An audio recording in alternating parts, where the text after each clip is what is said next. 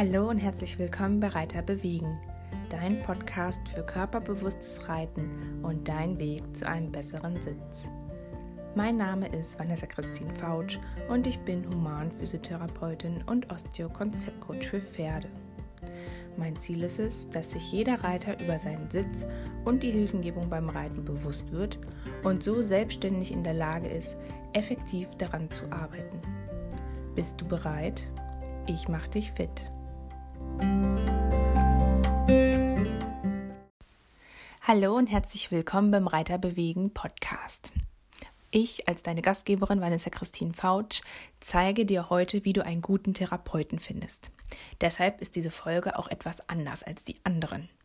Denn du kannst sie getrost auch Nicht-Reitern weiterleiten und teilen. Zum Beispiel an Kollegen senden, an deinen Partner, oder auch an Leute, die gerade in physiotherapeutischer Behandlung sind oder einen guten Therapeuten suchen.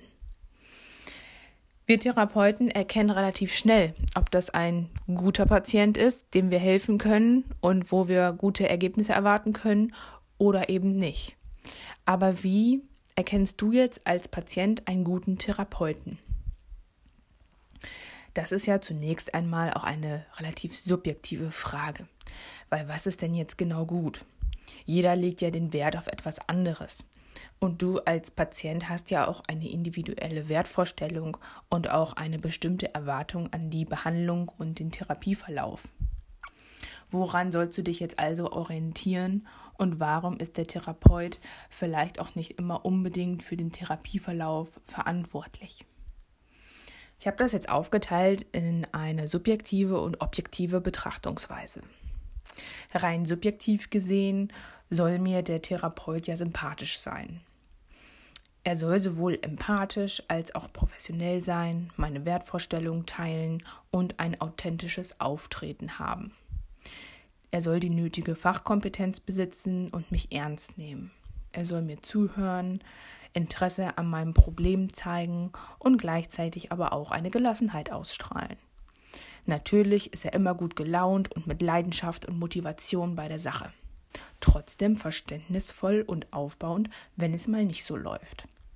Und dann soll er natürlich auch seinen Job machen und mir helfen, meine Schmerzen lindern, meine Bewegung verbessern und mir sagen, was ich da überhaupt habe und ob das wieder weggeht.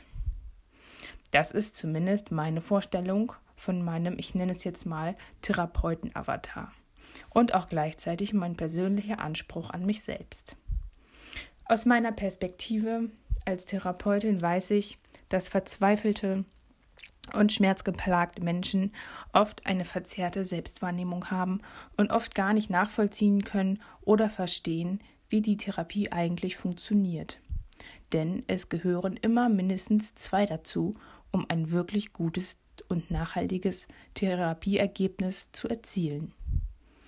Wir Therapeuten müssen realistisch sein und mit einer gewissen Ernsthaftigkeit und manchmal auch Eindringlichkeit vorgehen.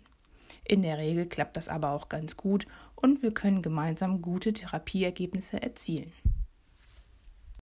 Objektiv betrachtet kannst du dich natürlich im Vorhinein über deinen Therapeuten informieren und dir zum Beispiel Empfehlungen von anderen Patienten oder auch Ärzten einholen. Oder du gehst auf die jeweilige Praxisseite und informierst dich über die Qualifikation des behandelnden Therapeuten. Die meisten wirklich guten Therapeuten sind oft auf Fortbildung und haben sich dementsprechend viele Qualifikationen angeeignet. Die besten jedoch haben sich auf ein kleines Teilgebiet spezialisiert und bilden sich ständig in ihrer Nische weiter. Es gibt auch den Vergleich mit einem guten Wein, der immer besser wird, je älter er ist. Diese Aussage musst du jedoch mit Vorsicht genießen. Denn natürlich gibt es auch Therapeuten, die jahrelang ihr Standardprogramm fahren und ihrem deprimierenden Therapietrott folgen. Natürlich gewinnst du mit den Jahren auch an Berufserfahrung, aber ob du wirklich erfahren wirst und ob du dich weiterentwickelst, das liegt nicht zwangsweise an deinem Alter, sondern an deiner Einstellung und an der Art und Weise, wie du arbeitest. Letztendlich musst du sowieso ausprobieren und schauen, ob es menschlich und fachlich passt. Denn eins ist sicher, wenn du den Therapeuten nicht magst, er dir unsympathisch ist oder ihr einfach nicht zueinander findet, dann wird das Therapieergebnis auch nur halb so gut. Dazu gibt es Studien, die belegen, wie wichtig die Sympathie und Empathie zwischen Therapeut und Patient ist. Wenn du jetzt die erste Behandlung hast, dann gibt es ein paar Kriterien, auf die du achten kannst.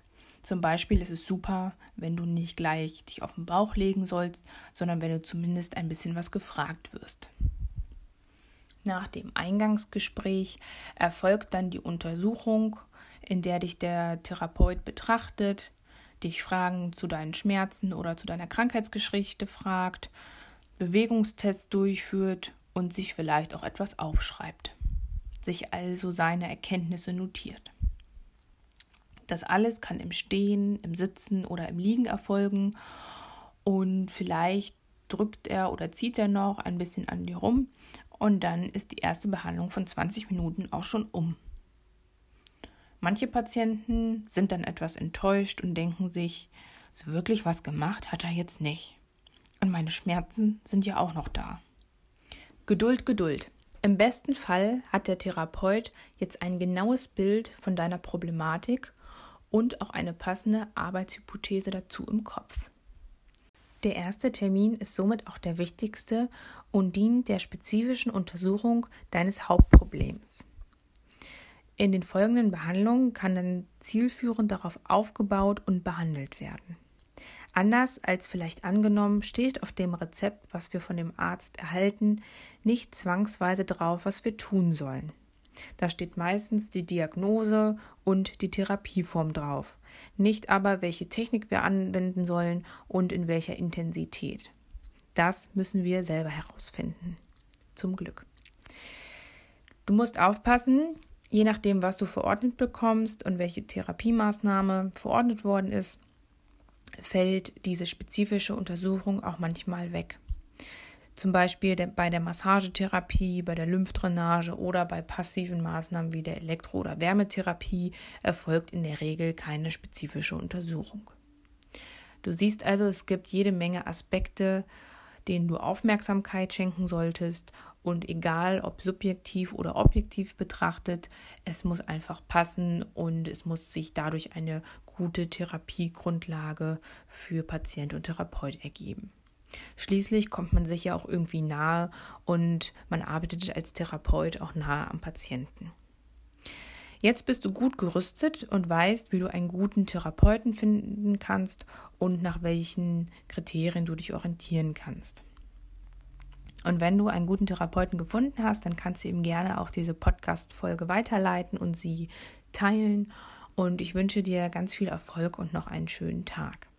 Wie immer freue ich mich, wenn du mir ein Feedback und eine kleine Bewertung dalässt, mir eine Rezension schreibst und mir hilfst, diesen Podcast weiter zu verbreiten. Deswegen klicke jetzt auf die fünf Sterne und unterstütze mich, das Wissen weiter zu verbreiten. Ich freue mich, wenn dir diese Folge gefallen hat, wenn ich dich inspirieren konnte und dir die Physiotherapie ein Stückchen näher bringen konnte.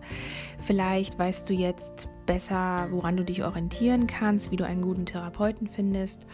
Und was ich dir auch noch unbedingt mit ans Herz legen wollte, ist ein Podcast. Und zwar der Podcast für die Visionäre der Pferdewelt von der Laura Wildschut von Equinemic. Sie ist Trainerin für bewusstes Pferdetraining und hat einen neuen Podcast ins Leben gerufen. Da geht es hauptsächlich um das Pferdetraining, um die Zielsetzung im Training und natürlich auch um das Mindset und die Einstellung von dem Reiter. Äh, ich wurde eingeladen zum Interview. Und es ging hauptsächlich um natürlich einmal mein Konzept Reiter bewegen und Tipps für einen guten Sitz, aber auch um persönliche und private Eindrücke aus meiner Reiterwelt, aus meinem Pferdeleben.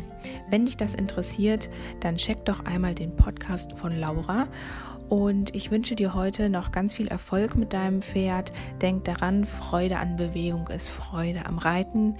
Ganz liebe Grüße, bis ganz bald. Deine Sitzexpertin Vanessa Christine Fautsch.